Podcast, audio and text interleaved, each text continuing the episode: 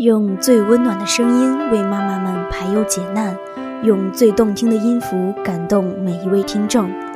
欢迎聆听妈妈 FM，更懂生活，更懂爱。大家好，我是简薇。今天为大家分享一篇文章，请不要自卑。有一次，他故意踢我椅子，对着我说：“外地来的。”外地来的，边说边踢，我假装没看见，趴在桌上写作业。他怒了，用力的踢了一下，把我椅子踢倒了，我直接就摔了下来。可是我不敢反抗，他是野蛮人，我是弱小者，我很委屈，心里也很惶恐。我捏紧拳头想要跟他打架，可是我不敢。我怕被他揍，我打不过他。他后面站着几个人，他们全在笑。我把椅子扶正，委屈的趴在桌子上哭，抽泣的声音很小。我是哭到浑身颤抖，眼泪鼻涕一把。我觉得自己很丢脸，很没有面子。我很想报告老师。但我从被他欺负的那些人中没一个人去告老师，我绝望了，估计老师也不会管。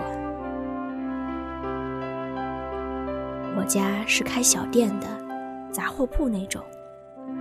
我爸后来买了一辆二手的小型货车，因为学校远，我不用每天坐公交挤公交了，我爸会送我上下学。但是有段时间，我是厌恶那辆二手小货车的，它太破了，而且排气口会冒黑烟。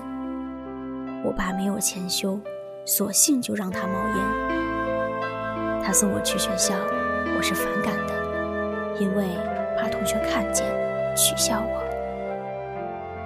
我自认为自己是一个内向、腼腆、要面子的人，不善与人沟通，也没什么朋友。可能跟我自卑心理有关吧。那段时间，我爸接送我时，我都让他离我学校很远的拐弯处放我下来，然后我再一步步地走到学校去。我读的学校是不错的小学，有钱人挺多，经常有好车开到校门口。我每回在校门口都能看见。看见下车的同学脸上洋溢着自豪、骄傲的神情。我的父母总会给我说：“省点花，省点花，家里没啥钱。你看你爸妈那么辛苦，都是为了你。在学校里不要跟别人打架，不要去惹那些人。那些人惹你，你也不要还手，要听老师的话，要努力学习。”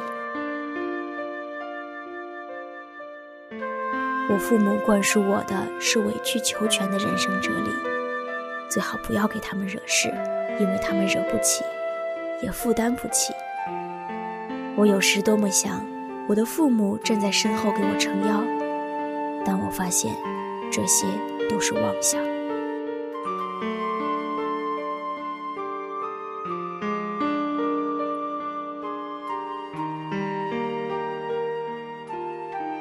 后来。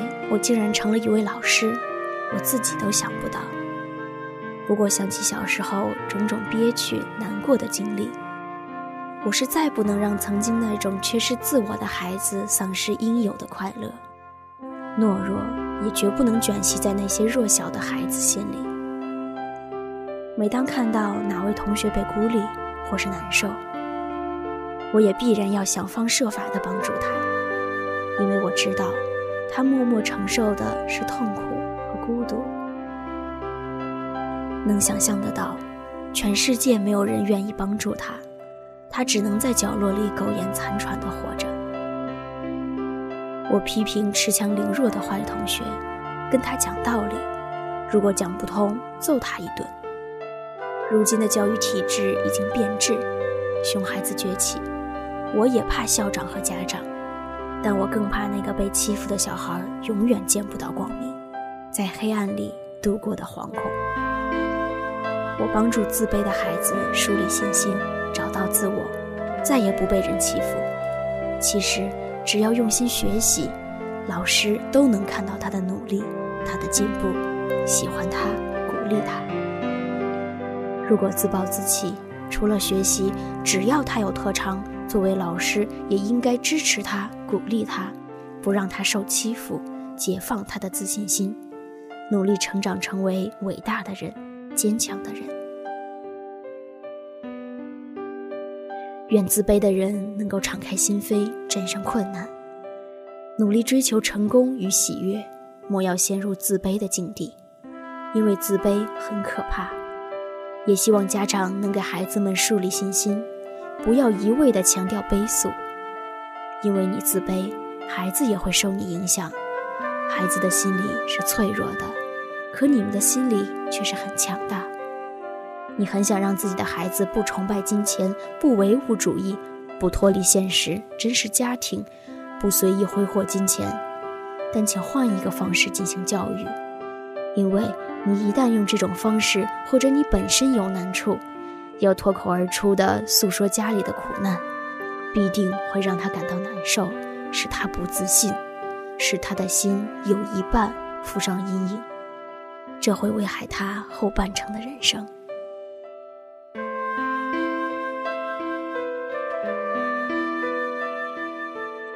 妈妈 FM，感谢您的收听。如果你想聆听更多精彩内容，可以在各大电子市场下载妈妈 FM。今天的节目就到这里，我是简薇，我们下一期不见散。